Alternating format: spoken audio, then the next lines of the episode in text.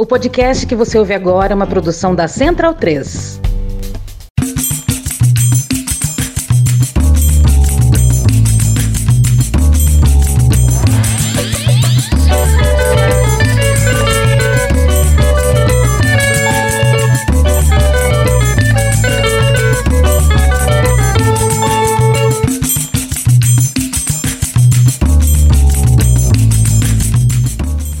Dia, boa tarde, boa noite a todos e todas. Estamos começando mais um episódio do podcast Medicina em Debate, um podcast sobre medicina, saúde e política traduzidos para o dia a dia. Sou Luiz Paulo Rosa, falo diretamente de Caicó, no sertão nordestino, aqui no Rio Grande do Norte. E nessa edição especial do programa, nós vamos ouvir o depoimento de várias pessoas que participaram da 17ª Conferência Nacional de Saúde. Como muitos de vocês sabem, é, e acompanharam nas redes sociais, o evento ocorreu entre os dias 2 a 5 de junho em Brasília, de julho, na verdade, e marcou um momento de retomada da participação popular nos espaços deliberativos do SUS. O tema da conferência, Garantir Direitos, Defender o SUS, a Vida e a Democracia, amanhã vai ser outro dia, simboliza também o retorno da democracia enquanto princípio, também no campo da saúde. Participar desse momento histórico foi muito significativo e é por isso que pensamos nesse episódio, para ouvir relatos, histórias e perspectivas dos participantes da conferência, incluindo gestores, trabalhadores, usuários e convidados. E o Brasil de Fato, nosso parceiro, está no aniversário esse ano. São duas décadas produzindo um jornalismo alinhado com as lutas populares e em várias linguagens e formatos, tipo site, TV, rádio e podcast. Tudo isso feito com muito rigor jornalístico e sem o patrocínio de empresários das mídias comerciais. E para manter esse jornalismo de interesse da classe trabalhadora, eles estão com a campanha de financiamento coletivo. Você pode ajudar com uma contribuição única via Pix ou assinar uma das contribuições mensais a partir de 15 reais com muitas recompensas bacanas. Acesse apoie.brasildefato.com.br e contribua para o jornalismo independente. Vamos agora iniciar o episódio ouvindo o relato das pessoas que vão se apresentando ao longo de cada fala Espero que seja um momento também é, de compartilhamento da conferência com vocês, que todo mundo consiga entender um pouco do que foi a dimensão do que, do que aconteceu na conferência. E vamos ao episódio. Meu nome é Sônia Fleury e eu sou pesquisadora do Centro de Estudos Estratégicos da Fundação Oswaldo Cruz. Eu estive na conferência como observadora e o que realmente chama a atenção imediatamente é a diversidade. Eu acho que essa foi a conferência, a marca dela é a conferência da diversidade, o que traz uma alegria enorme, um retrato das forças que se constituem como sujeitos políticos no, no, no Brasil hoje e que mostra também a capacidade enorme de renovação das lideranças do movimento pela reforma sanitária.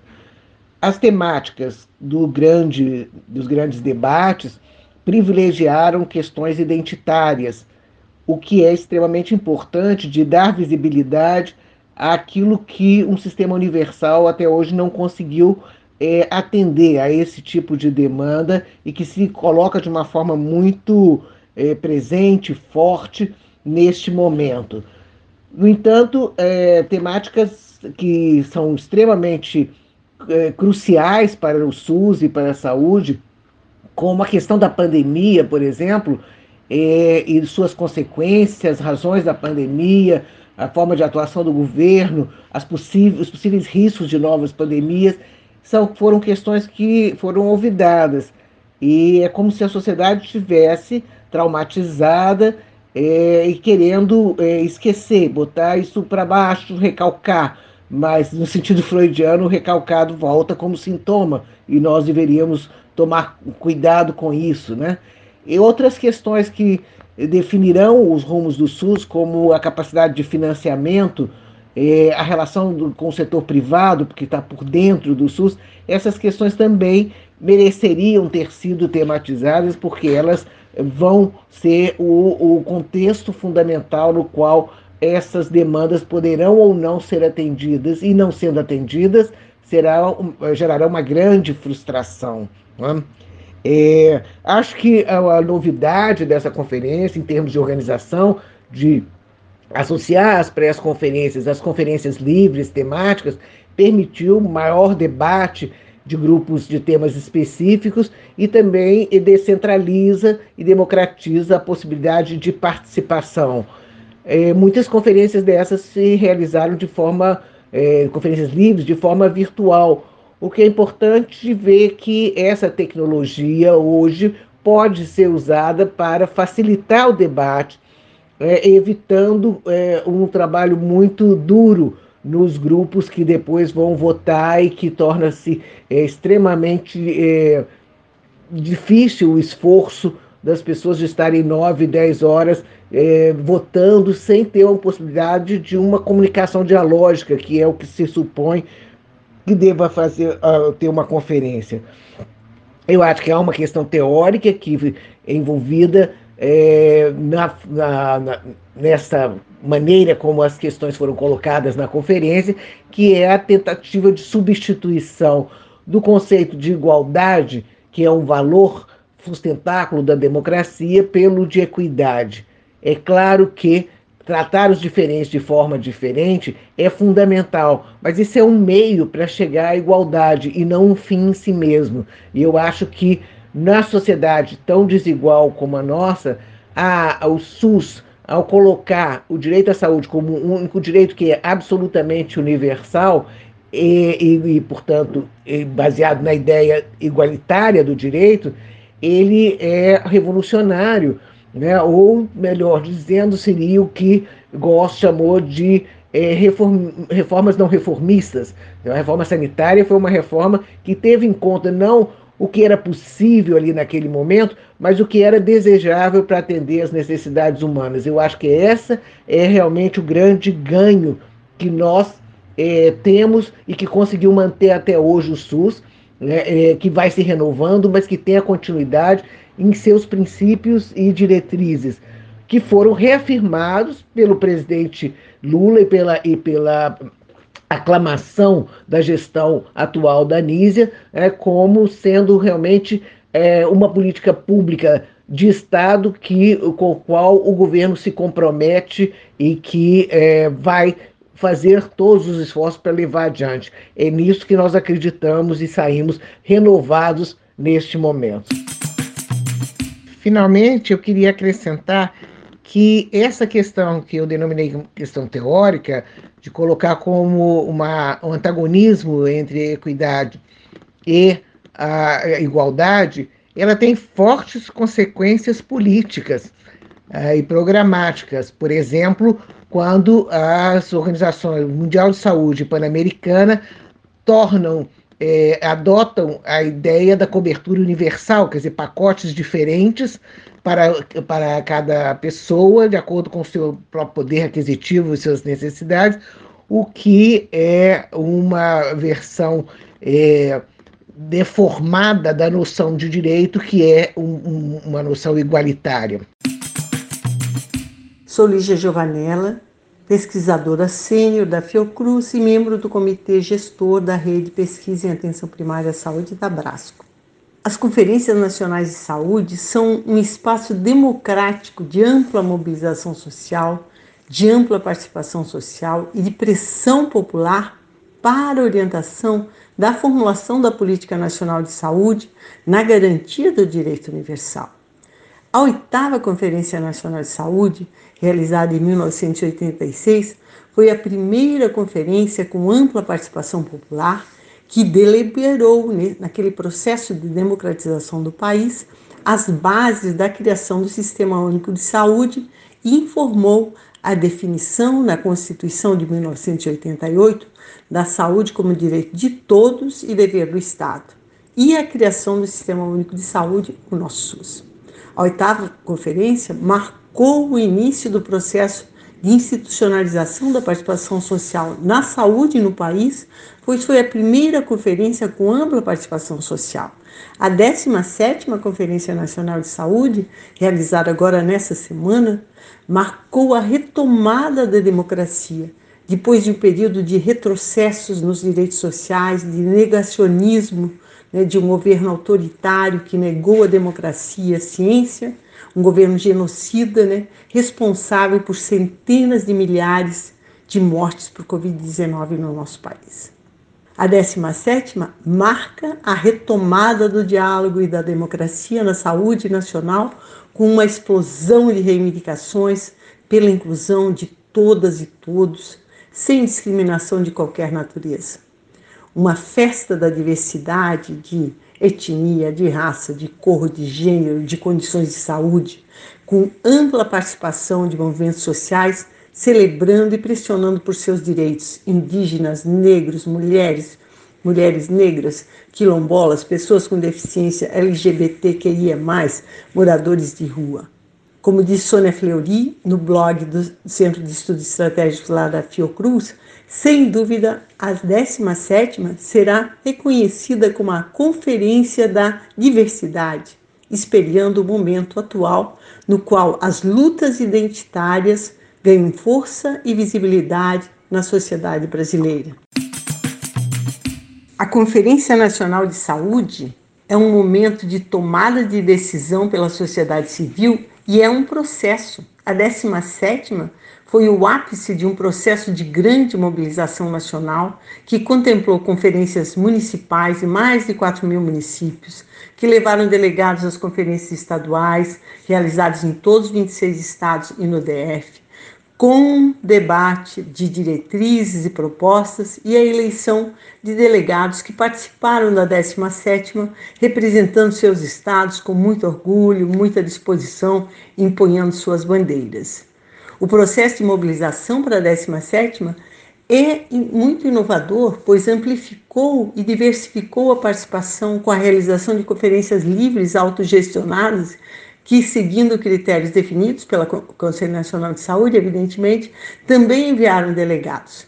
Foram realizadas 99 conferências livres que recomendaram propostas, diversificando temáticas, em grande parte iluminando a interseccionalidade na determinação social dos processos de saúde e enfermidade das populações vulnerabilizadas, com proposições específicas para enfrentar essas desigualdades expressando toda a diversidade de lutas identitárias e de grupos sociais, de indígenas, de mulheres, de negros, de quilombolas, de moradores de rua, de pessoas com deficiência, de pessoas com autismo, por inclusão nas políticas e acesso conforme necessidades.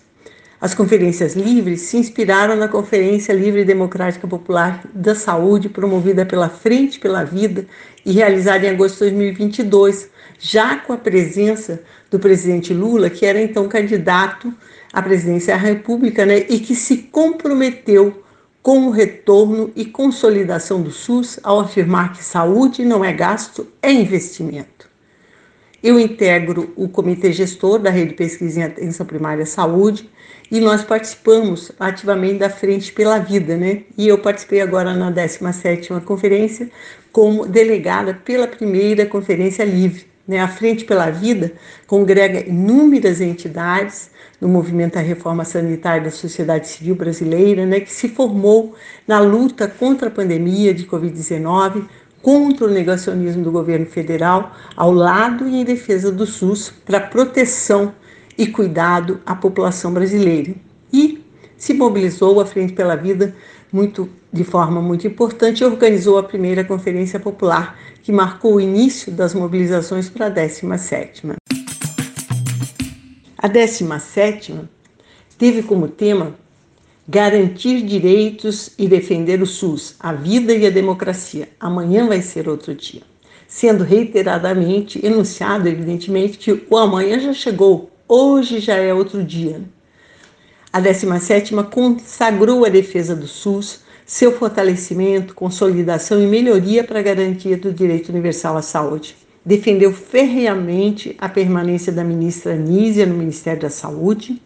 Nízia Trindade, Nízia fica, Nízia fica, ecoou repetidamente nas plenárias e corredores em emocionante manifestação de apoio à sua gestão e à sua defesa incondicional do SUS. Né? A Nízia afirmou categoricamente: o Ministério da Saúde é o Ministério do SUS, né, em contraposição a um ministro do, de Saúde do Temer que afirmara não ser ministro do SUS, mas da saúde, deixando claro seu empenho na defesa do setor privado e o comprometimento com o clientelismo político.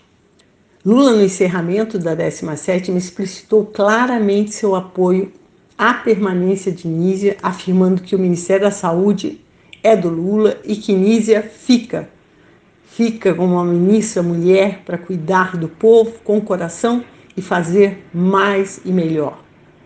A 17ª foi a celebração da democracia participativa e da defesa do SUS, da defesa de um SUS mais inclusivo, superando preconceitos, da defesa dos direitos sociais. Foi uma festa de congraçamento e defesa de direitos universais com diversidade. Mas, como disse Lula, o fascismo não foi derrotado. Permanecemos ativos na luta para derrotar o fascismo, a pobreza, as desigualdades, o preconceito, colocando no seu lugar a democracia, a igualdade, a fraternidade. As mais de mil diretrizes e proposições aprovadas na conferência expressam a defesa intransigente do SUS 100% público, não mercantilizado e o princípio da universalidade de acesso, garantindo o direito ao acesso aos serviços de saúde e cuidados de saúde a todas as pessoas, independente de qualquer discriminação, de classe, de gênero, de etnia, de religião. As diretrizes exigem a recomposição do orçamento da saúde, revertendo a, o brutal desfinanciamento do SUS desde a aprovação da EC 95 e ampliando o financiamento público de saúde para a sustentabilidade do SUS e a garantia do acesso com qualidade em tempo oportuno para todas as pessoas. Ampliar o financiamento é uma diretriz fundamental de luta frente aos possíveis efeitos negativos do, do arcabouço fiscal, né? É importante a luta pela necessidade de excluir do arcabouço fiscal os investimentos em saúde e educação para possibilitar um financiamento suficiente e sustentável. Foi aprovada a criação de uma carreira pública nacional para o SUS, organizada e cofinanciada pelas esferas de governo, com servidores públicos. Nesse sentido, uma declaração importante foi a confirmação pela ministra da Saúde, né, que o governo federal vai financiar a implementação do piso nacional da enfermagem no setor público, pagando retroativamente desde maio. É uma vitória da categoria da enfermagem em luta há mais de 30 anos. Na 17ª, lutas históricas da defesa dos direitos das mulheres, dos direitos sexuais e reprodutivos foram referendadas com relevantes avanços frente a conferências anteriores. Foram aprovadas proposições pelo direito das mulheres de decidir sobre o seu próprio corpo, contra a criminalização e pela legalização do aborto, um marco também dessa conferência.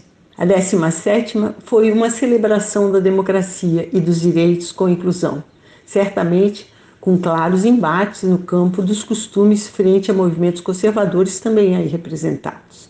Certamente foi um momento pujante, possante de mobilização, diálogo, defesa e reconstrução e consolidação do Sistema Único de Saúde, de fortalecimento do processo em curso de reconstrução na saúde, coordenado pela ministra Nízia Trindade, de forma republicana e com tanta competência. Né? A ministra que fica e que assumiu o compromisso de buscar implementar as proposições da 17ª. Olá, pessoal. Aqui é a Rosana Onoco Campos, né, presidenta da Brasco. Eu queria comentar um pouco sobre a nossa última Conferência Nacional de Saúde e de destacar inicialmente que a primeira grande inovação que aconteceu nessa conferência foi a presença de delegados eleitos é, não só pelas vias normais, habituais das conferências municipais, estaduais, etc., mas pelas conferências livres. Eu destaco isto porque eu acho que uma série de pessoas que a gente encontrava o tempo inteiro pelos corredores era a sua primeira conferência. E essa multidão diversa que se apresentou na, na 17ª conferência eh, deu um, uma renovada, eu acho, uma, uma, uma um, novo espírito né, de, de, de, de, luta, de participação a um evento tão importante, um dispositivo tão importante da construção democrática quanto são as conferências de saúde. Um outro aspecto que eu acho que vale muito a pena destacar dessa conferência foi seu, sua força política, né? Eu acho que tanto a ministra da Saúde, a, a professora Anícia Trindade, é, sai muito fortalecida, quanto o SUS sai muito valorizado, né? A fala final do último dia é, do presidente Lula dizendo que não negociaria o Ministério da Saúde, que a doutora Anícia podia ficar tranquila que ele que ia decidir quando e como é, mudar o Ministério da Saúde e que o SUS ser uma política de Estado é muito importante. Assim como foi muito importante quando a disse que o Ministério da Saúde é do SUS, né? Então eu acho que isso é bem bem relevante e para todos nós militantes pela causa do SUS foi muito importante. É, um outro aspecto que eu acho que foi inédito foi a presença de pessoas é, que foram é, participar como delegados e nas discussões nos grupos é, para defender pautas conservadoras, pautas de costumes. Então, é, houve um, debates muito importantes nesses grupos. Na maioria dos grupos, a, as discussões foram muito acaloradas, mas muito respeitosas, né? E, e, eu acho que isto é uma, um dos alicerces né, da construção democrática de um povo, porque é, essas discussões, com esse grau de argumentação, de respeito, de qualidade, não acontecem nos espaços virtuais. Então, acho que é uma, uma homenagem, uma, uma um, um, destaco assim fundamentalmente essa questão da democracia direta, né, e da pessoas estarem juntas. É, é nisso que o que o Omibaba chama da contiguidade, né? Então, assim, nós estamos longe, separados, cada um na sua bolha, mas tinha pessoas de diferentes crenças e, e, e opções religiosas e éticas, enfim, conversando com muito respeito e com muita diria assim, até com certa abertura à opinião do outro, porque o próprio dispositivo, o próprio setting obrigava, né, a ter essa abertura. Então acho que isso foi um momento assim de ouro da democracia brasileira. Em relação às pautas aprovadas, eu vou destacar as que eu valorizo. Teve várias, né? Poderia dizer algumas da. Teve gente que se organizou muito para os cuidados paliativos, teve pautas da saúde do trabalhador, teve várias pautas importantes, mas eu queria destacar para mim a, a aprovação da legalização do aborto e sobre a legalização da maconha. Acho que são duas pautas é, que são relevantíssimas para a saúde coletiva brasileira e que significam claramente uma tomada de posição em defesa da vida, para além das crenças individuais, para além dos preconceitos. Hoje, no mundo inteiro, tem farta evidência de que são duas medidas que diminuem mortes e sofrimento, né? Então, acho que todos os que defendemos a vida ficamos muito felizes com essas decisões. Acho, por último, que essa conferência contribui na consolidação do SUS fundamentalmente pelo seu peso político, né? Como eu disse, a fala da Nícia, a fala do, do Lula, a presença de mais de 5 mil delegados, enfim. É, agora, claro, muitas dessas coisas têm que se desdobrar em ações nossas. O movimento não, não, não acaba com a conferência, né? A conferência é um hito, é um momento marcante, mas nós vamos ter que desenvolver trabalhos muito importantes de aproximação, não somente com o executivo, mas também com o legislativo, enfim, de fortalecer essas pautas de defesa da vida eh, que foram tão bravamente defendidas na, na conferência. Eu sou Ana Luísa Vilas Boas, sou médica sanitarista e professora do Instituto de Saúde Coletiva da Universidade Federal da Bahia. E trabalho, atuo como pesquisadora e docente com a temática da atenção primária à saúde.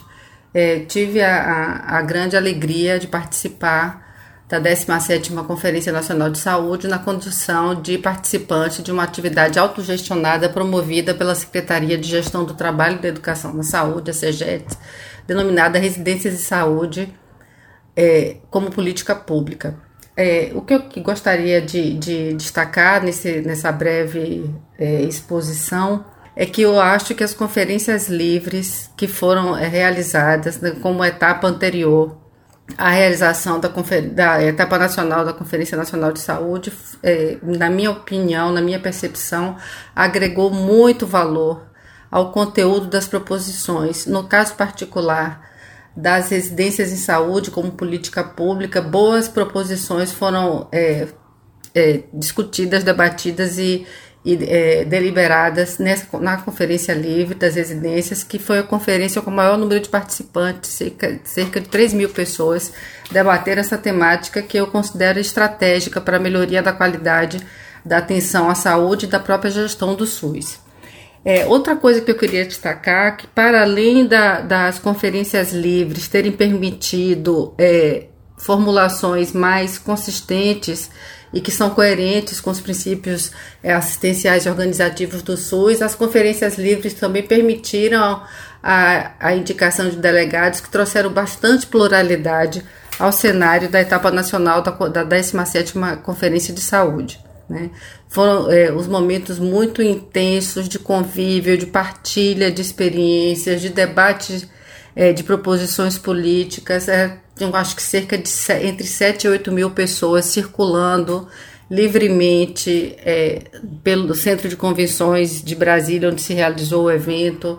Momentos de muito congraçamento, de debate, né? e certamente eu considero que a abertura da conferência foi um momento catártico, né? de, de reconstrução dos nossos pactos, na verdade, não de reconstrução, mas de reafirmação dos nossos pactos, de, de construção do Sistema Único de Saúde que o povo brasileiro, que nós merecemos e que devemos estar cada vez mais unidos, né? Aqueles que lutam pela democracia e pela garantia do direito à saúde como direito de cidadania. A conferência foi um momento é, muito especial, né? E, bom, o que vai acontecer daqui para frente. Eu acho que vai depender eh, especialmente da ação política dos atores sociais interessados na construção do SUS democrático, é que possamos é, avançar na consecução dos princípios da universalidade, da equidade e da integralidade do cuidado,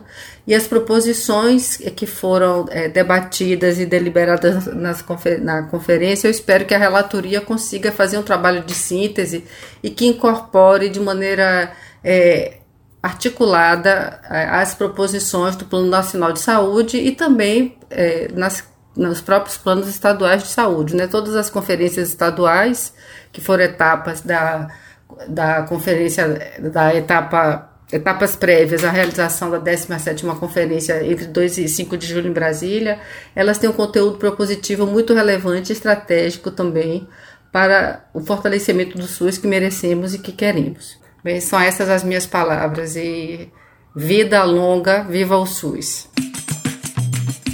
Oi, antes de tudo eu queria agradecer esse convite aqui para estar trazendo as minhas impressões sobre a 17ª Conferência Nacional de Saúde. Eu sou Isabela Soares Santos, pesquisadora da Escola Nacional de Saúde Pública da Fiocruz. Eu também estou na, no grupo coordenador da Comissão de Políticas Públicas e Planejamento da Associação Brasileira de Saúde Coletiva, Brasco.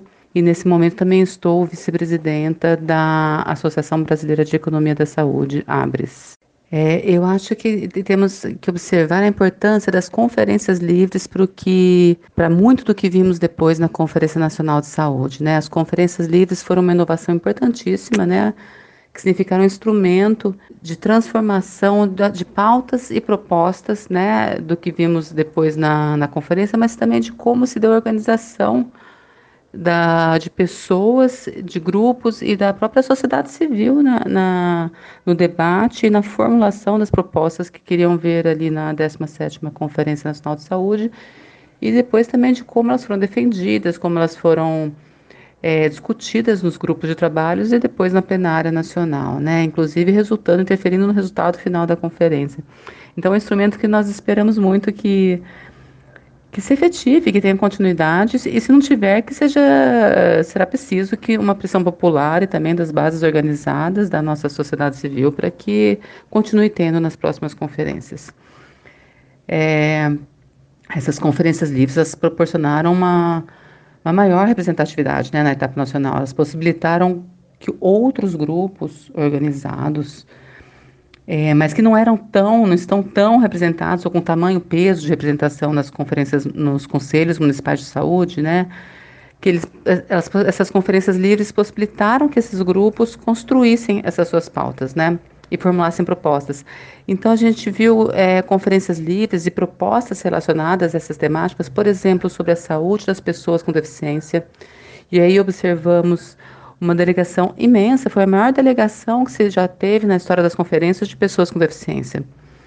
Com pautas muito importantes, conta com capacitismo e diversas outras, é, muitas é, conferências e, e, pautas ligadas à saúde da, das juventudes, de pessoas idosas, no envelhecimento, pautas feministas sobre a mulher e sobre toda a pauta feminista, né, discutindo desde a saúde materna, passando pela legalização do aborto e sobre a questão das mulheres, né, e aí não só mulheres biológicas, né, é, todo, também sobre conferências ligadas a pessoas LGBTQIAPN+, né, de crianças e adolescentes trans, pautas que foram muito polêmicas, inclusive nos GTs, né, vimos grupos de, da extrema-direita fazendo muito organizados na contraproposta e tentando retirar, né, essas propostas da, da pauta e que não fossem eleitas. É, em relação à pauta da legalização do aborto também, mas acabamos conseguindo aprovar. E, aliás, aí está tá até uma importância das atividades autossugestionadas, né? Porque elas também se organizaram, funcionaram como um reforço a mais ao, que já vinha sendo organizado nas conferências livres, né? Então, tivemos grupos e, e, pautas trazidas pelas conferências livres, mas que também foram reforçados e foram rediscutidos e aí possibilita, possibilitando que outros grupos mais participassem nessas atividades autogestionadas, né, nessas oficinas de trabalho que foram realizadas no primeiro dia e no, e no último dia dos grupos de trabalho. É, vimos também grupos tradicionais, de povos tradicionais, discutindo é, também sobre, sobre as suas questões, sobre saúde quilombola, povos de matriz africana, é, grupos organizados de população negra, do, do movimento negro, de povos do campo, da floresta, das águas, de território pesqueiro, é, de territórios das periferias, né, que é uma questão importantíssima da, da, configuração urbana das cidades, de como se expressa a desigualdade da nossa sociedade, né, nessa sociedade de base colonial, onde toda a, a população, sobretudo negra, indígena, a população excluída, né, exposta, colocada para fora, direcionada para fora dos centros urbanos, né, que estão nessas periferias, nesses territórios de periferias, população em situação de rua, população migrante. É, então, essas conferências livres com, com, essas discussões levaram essas pautas para a 17 foi muito importante. Vimos também, por exemplo, é, conferências livres, e depois vimos isso na 17ª Conferência Nacional, é, em defesa da cannabis medicinal, da legalização de drogas, né, é, vimos desde grupo antiproibicionista, a, a discussão de quem são as pessoas que são presas, né, por conta da, da proibição das drogas, né, que são majoritariamente população negra, mulheres, é, homens também e jovens, mas também mulheres, esposas de homens, e, ou de sejam esposos ou maridos, ou, ou irmãos ou filhos presos, né? É, é, tem a questão da pauta do, do, projeto de privatização do sistema carcerário, né? Tudo, tudo, isso influencia na discussão da saúde, né? E até todo esse próprio projeto de genocídio que está muito relacionado a esses anos, longos e duros anos que tivemos de extrema direita no Brasil. Então também essa a discussão dessa pauta é uma discussão importantíssima para a saúde pública e que foi assim foi um, um marco a, estar ali organizada na 17ª conferência, desde as conferências livres até a 17ª e que também também resultou em polêmicas e debates no, nos grupos de trabalho, né? Vimos muitas é, conferências livres e depois essa discussão muito forte também na 17ª de trabalhadoras e trabalhadores do, do, da, do SUS, né, representando a discussão da força de trabalho do SUS, da necessidade de uma carreira do SUS. É, pautas também de conferências livres em defesa da agroecologia e contra agrotóxicos, né, toda essa discussão de que desenvolvimento queremos no Brasil, né, que, que contemple uma visão de, de ecológica, da, da, né, de, de manutenção da vida na, do nosso território, do nosso país. Vimos também importantes conferências livres em defesa da ciência e da tecnologia, relação disso com a cidadania. Outra questão também muito importante diante desse governo de extrema-direita que tivemos, né? Então, são, são, são é, é uma mudança de, de sobretudo da expressão da, da, organização da sociedade civil, né? É, e de como ela aparece nesse momento do país, depois das manifestações de 2013, que trouxeram aquelas mudanças todas, né? O golpe, depois que tirou a presidenta Dilma, e toda essa extrema-direita que veio desde então, tem uma, tem uma organização da sociedade que se reorganiza e aparece, nós vimos isso nessas conferências livres, e vimos isso nessas pautas discutidas, né? Então, é, foi um, um exercício de cidadania especial, diferenciado em relação às outras conferências, né? Essa conferência trouxe essa inovação realmente muito importante e, e, e é necessário que se perpetue e que busquemos, for, busquemos formas de incentivar essa organização popular, né, na base do território, que é onde as pessoas vivem, que é onde as, as questões acontecem, os problemas sucedem. Né? Então, isso foi muito importante. E tem essa relação toda com as atividades autogestionadas, né? porque, como eu disse há pouco, é, nós temos muitas das atividades autogestionadas estão relacionadas a essas pautas. Só que aí elas acontecem já um tempo depois das conferências livres, porque acontecem na Conferência Nacional. E é com todo o público de delegados, convidados, observadores da Conferência Nacional. Então isso muda também o debate que é feito ali e, e, e certamente influencia.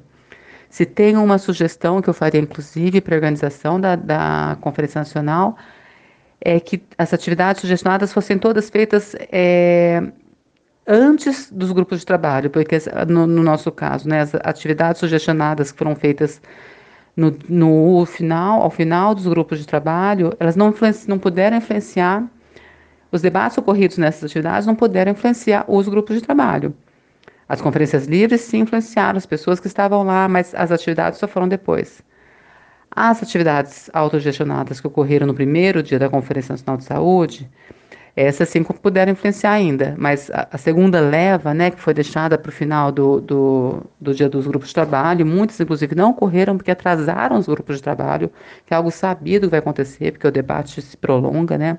E a gente sabia que teriam grupos da extrema-direita em todos os grupos de trabalho, que traria muita polêmica no debate das propostas, né?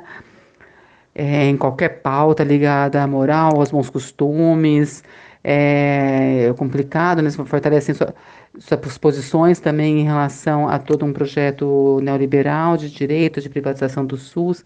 Então, tivemos muita polêmica, sim, mas que aí esses, essa segunda leva das, do, das oficinas e, do, e dos, das atividades autogestionadas já não puderam influenciar. Influenciaram só a plenária final, aí sim. Mas é, é importante trazer à luz essa, essa é, trazer à tona né, essa, importância da, da, das conferências livres. Realmente é uma inovação que fico, fico pensando que quando propusemos não sabíamos o, o tamanho da sua importância. Foi algo especial.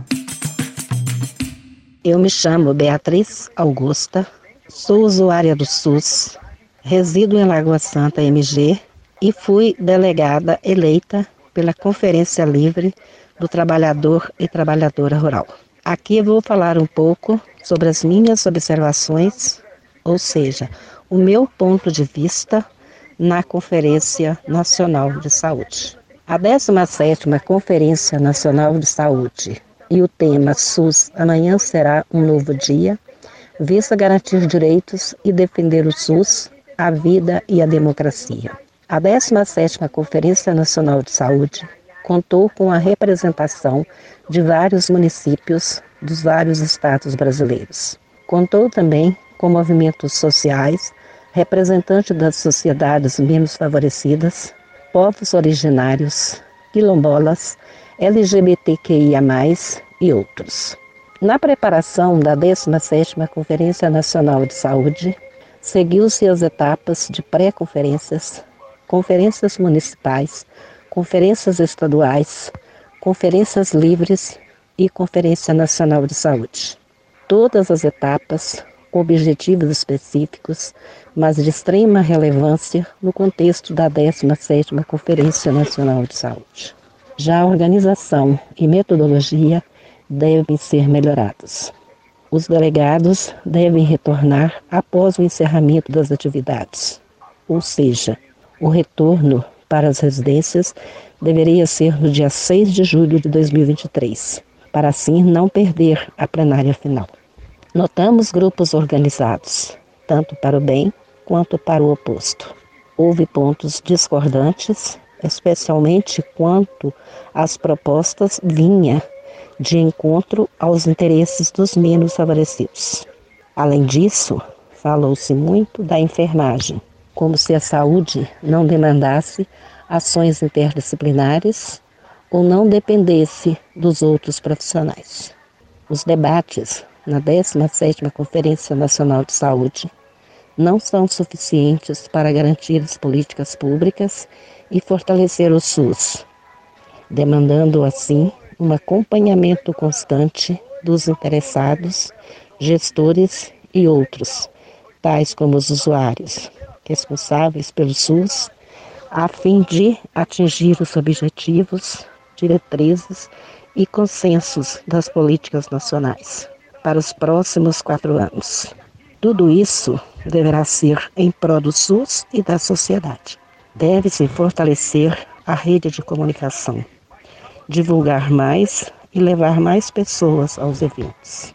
Essa comunicação e divulgação devem ser reforçadas desde as etapas da pré-conferência, municipais e em todo o Brasil.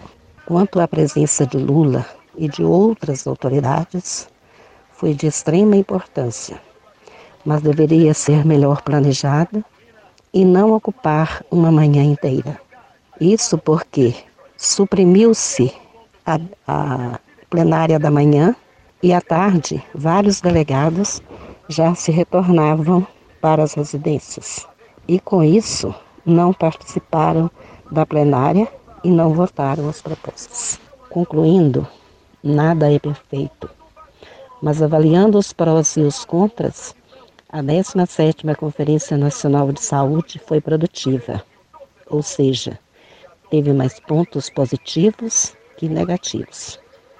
Agora, temos que cobrar as propostas votadas além de reivindicar as que não foram aprovadas, mas que são necessárias e contribuem para a melhoria constante do SUS e da 18ª Conferência Nacional de Saúde em 2017. Enfatizo que isso é o meu ponto de vista, mas sugiro uma melhoria constante para o SUS e para a 18ª Conferência Nacional de Saúde em 2027. Eu sou Túlio Franco, professor titular e diretor do Instituto de Saúde Coletiva da Universidade Federal Fluminense, membro da Rede Unida, da Frente pela Vida e conselheiro do Conselho Nacional de Participação Social da Presidência da República, psicólogo de formação. Então, na minha opinião, nós temos que analisar a 17ª Conferência Nacional de Saúde no contexto histórico que se dá de intensa disputa é, pela política de saúde no Brasil, mas também pelo lugar é, de ministro e gestor nacional do SUS. Né? Então, é, nesse contexto, inicialmente, eu acho importante analisar, em seguida, entender um pouco o que aconteceu na própria conferência. Acho que, em terceiro lugar, é começar a pensar os desdobramentos necessários aí na continuidade de construção do Sistema Único de Saúde. Então, iniciando essa primeira questão do contexto, né? Tomando como recorte o ano 2023, ele se abre com um novo governo e o período de maior mobilização em torno da construção da 17ª que se deu nesse início de 23, quando são realizadas as conferências municipais e estaduais, a reeleição ascendente das delegações. De um lado, o novo Ministério da Saúde, ao mesmo tempo em que ele formulava suas ações estratégicas de ação, ele era obrigado a amplas mobilizações para socorrer uma sequência dramática de crises humanitárias herdadas do governo anterior, como, por exemplo, as enormes filas para a realização de cirurgias eletivas, a fome, abandono e morte entre os Yanomami. E de outro lado, o país, eu diria assim, o país do Sul, se mexia nas discussões em torno das propostas para a 17ª conferência, que seria né, como foi o grande evento da democracia participativa nesse ano. Então nós temos esses dois movimentos simultâneos, né? Agora, de forma oportunista, nesse momento, principalmente no último mês, dois meses, O chamado Centrão do Congresso Nacional tenta destabilizar a nova gestão do Ministério da Saúde com pretensões de ocupar este lugar para exercício de seus interesses patrimonialistas, ou seja, interesses privados no setor público, associados ao projeto neoliberal para a saúde, como sabemos que eles têm. A estratégia conhecida faz uso abusivo da mídia, eles colocam matérias diárias na grande imprensa que vai se reproduzir em cadeia em todos os órgãos de informação, produzindo o efeito de uma bomba semiótica, ou seja, informações não necessariamente verdadeiras, mas que têm a capacidade, pela sua repetição, de alterar a percepção das pessoas em relação ao trabalho do Ministério da Saúde. Essa era a sua pretensão, construindo um ambiente adverso à atual ministra, operando assim para um desgaste e ocupação desse espaço. Né? De forma resumida, é nesse contexto que acontece a 17ª conferência. Embora a gestão do Ministério nunca tenha sido ameaçada, no meu entendimento, o que havia de fato era um grande jogo de cena executado pela direita com interesse no Ministério da Saúde, mas inicia-se um movimento para a manutenção da ministra no cargo. É, eu diria esse movimento né, influenciado pelo conjunto de notícias que formava essa opinião nas pessoas. Essa tensão vem até a conferência, essa tensão da disputa, compondo o seu espectro político, já robusto com o volume de propostas que chegaram da fase preparatória. Então, nós temos um ambiente político de uma grande disputa e uma grande mobilização ao mesmo tempo. Né? Nós realizamos, é, em 5 de agosto de 2022, a primeira Conferência Nacional Livre de Saúde, que foi convocada pela Frente pela Vida. E essa conferência, ela teve um, um efeito assim de demonstrar para o país inteiro e as entidades que era possível sim fazer conferência livre e ter delegados que não era exatamente na estrutura conselhos mais institucionalizada até então.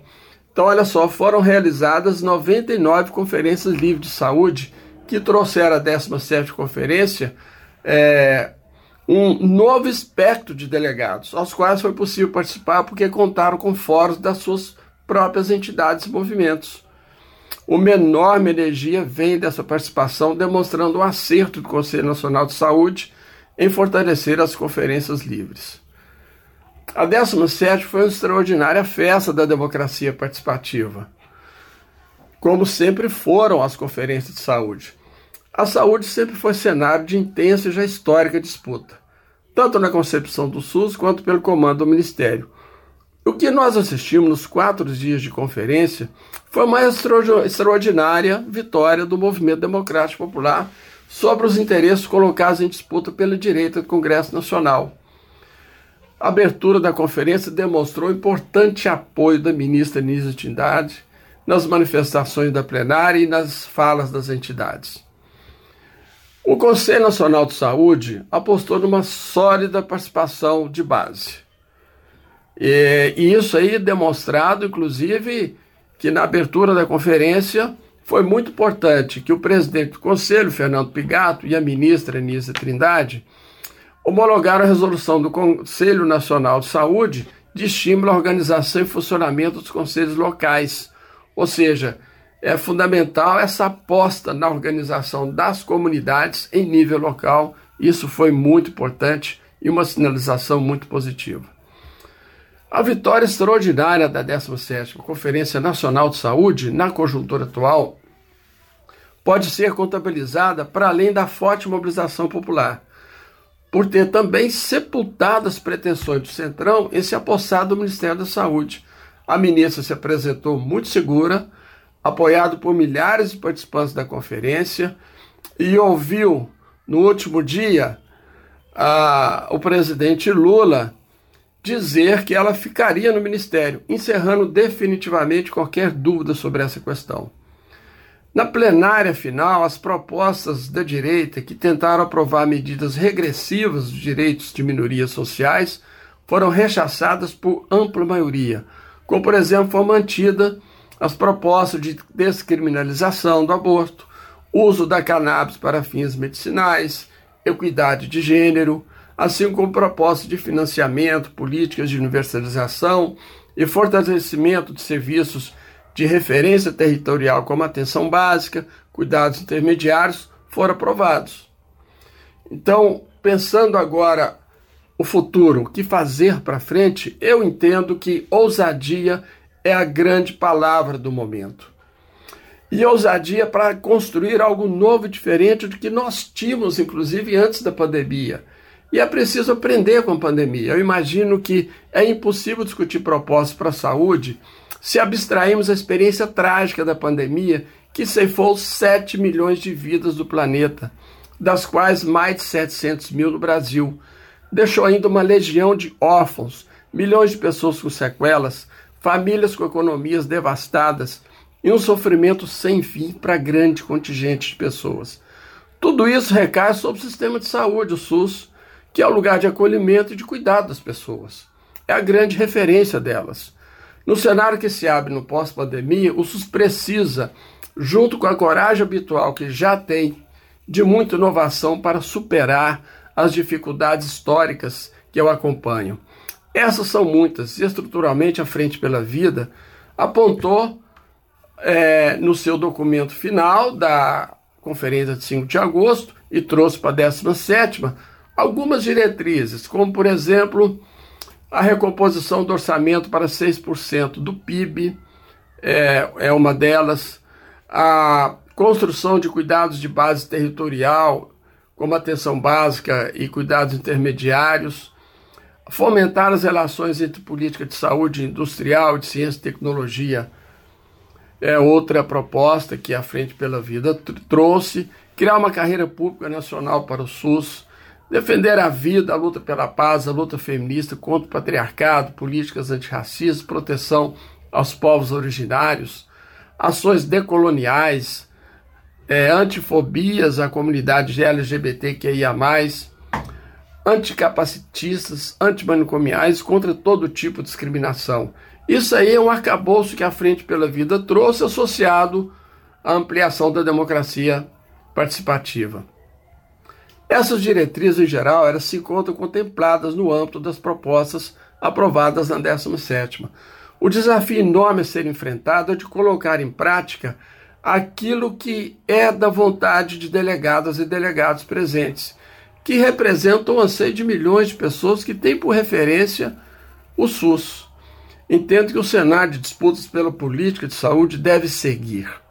A participação social continua sendo fundamental, como é próprio da história do SUS, para que se efetive um financiamento suficiente e ações ousadas na construção da rede de saúde, projetos, programas que fortaleçam os serviços de referência territorial, continua sendo um desafio estruturante estratégico na construção do SUS, que vão precisar para sua efetivação de apoio popular. A sua importância é tão fundamental do serviço de base territorial que basta nós lembrarmos a grande batalha de enfrentamento da pandemia que se deu nos territórios.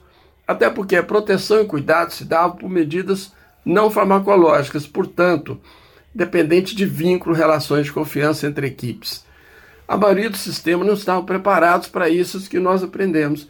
Então, nesse exato momento, a tarefa de construção de serviço de referência territorial, que representa não só uma atenção básica, mas que ela pode admitir também alguns serviços especializados, inclusive leitos de referência territorial, como a experiência europeia dos hospitais comunitários e cuidados intermediários, são absolutamente essenciais. Significa mudar o conceito do que é é, serviço de referência territorial, ampliar esse escopo, ampliar práticas e ampliar estruturas. Tudo isso tem uma incidência estrutural sobre o Sistema Único de Saúde. Representa uma nova ousadia, novos conceitos, nova forma de organização. Para implementá-lo, será necessário controle social, conselhos locais, participação comunitária e eu diria o retorno de uma ousada política de educação permanente, como foi executada em governos anteriores do Lula. Educação permanente em larga escala, para milhares de pessoas simultaneamente, em diferentes modalidades de ofertas educacionais, Isso funcionaria como força propulsora das políticas, construindo entendimento e protagonismo da base do SUS e da sociedade, junto aos projetos e programas da saúde. Trazem a força do cotidiano, a energia que tem o trabalho e a grande fonte de criação nossa, que é o cuidado, né, a nossa fonte criativa. Isso aí, inclusive, vai de encontro ao que, por exemplo, o Feibeto tem propagado, que nós precisamos investir fartamente, muito forte, em educação popular. Educação popular, educação política popular, educação de política de saúde, que eduque não só as redes trabalhadoras, usuários, a população, em larga escala para esse imenso país, é absolutamente essencial para construir uma sólida base de apoio às políticas, ao Ministério da Saúde, ao SUS. Então, esse é o direcionamento. Para sistematizar, então, eu acho que seria muito interessante uma aposta forte num tripé, que eu penso assim, constituído pelo seguinte: primeiro, civis de referência territorial de amplo escopo de práticas para muito além do que é atenção básica incluindo serviços especializados e até leitos, conforme a experiência europeia de cuidados intermediários e hospitais comunitários, como já falei. Segundo, a participação comunitária com fomento de conselhos, estruturas compartilhadas de discussão entre os serviços de saúde e a comunidade local, com protagonismo dessa comunidade. Então, são serviços não só para, mas com a comunidade. E terceiro, a educação permanente, visto como ferramenta de propulsão das políticas, de gestão, de microgestão, de formação para o SUS, elas podem orientar uma reestruturação de sólida base política democrática popular. Isso fortalece uma perspectiva de construção do SUS, rumo que eu acho que seria o objetivo estratégico de construí-lo no seu caráter universalista público e radicalmente democrático. É isso que eu penso e esse debate continua até nós conseguirmos implementar aquilo que achamos que é o mais importante do sistema único de saúde. Muito obrigado. Então, pessoal, como vocês viram, o episódio contou com a participação de certos importantes militantes da saúde pública brasileira que participaram ativamente da 17ª Conferência Nacional de Saúde. Um dos grandes destaques das falas dos participantes foi a diversidade presente na 17ª conferência e a atmosfera democrática dos debates e pautas. Também foram abordadas as inovações 17ª conferência, como as conferências livres, que foram espaços de deliberação anteriores às próprias conferências e do qual surgiram diversas propostas que foram debatidas e discutidas na conferência. Né? Importante salientar também que na conferência se discutiram os desafios para a implementação né, das decisões e para o futuro da saúde pública no Brasil. Acho que nenhuma outra música poderia caber melhor no final desse episódio do que Amanhã Vai Ser Outro Dia, né? que foi o tema da conferência e que retrata muito bem esse momento muito singular e ímpar da nossa história e da luta pela saúde pública de qualidade, de um SUS para todos e da defesa da ciência. Então, com a música a gente encerra esse episódio. Agradeço a participação de todos que ouviram, né, de todos que participaram e puderam contribuir. Até a próxima.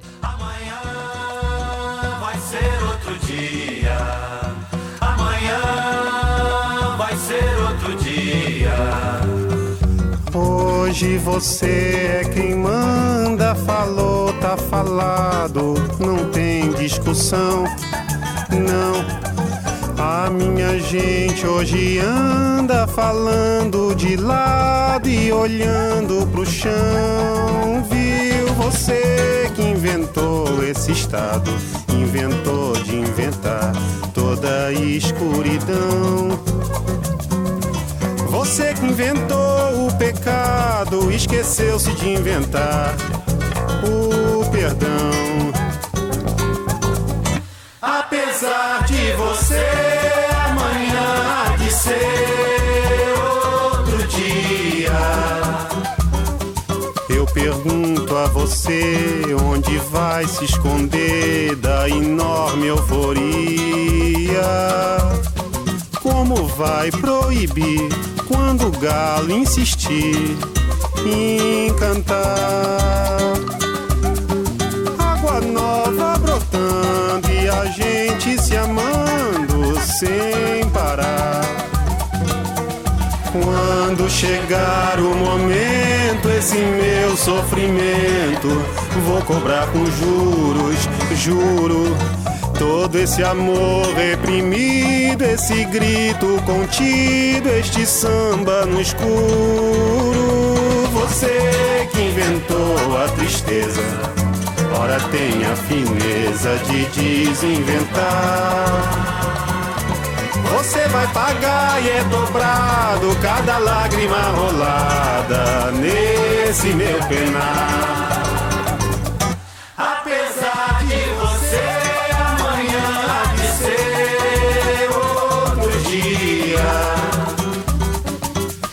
Pago pra ver o jardim florescer, qual você não queria. Você vai se amargar vendo o dia raiar sem lhe pedir licença. E eu vou morrer de rir que esse dia de vir antes do que você pensa. Apesar de você, apesar de você,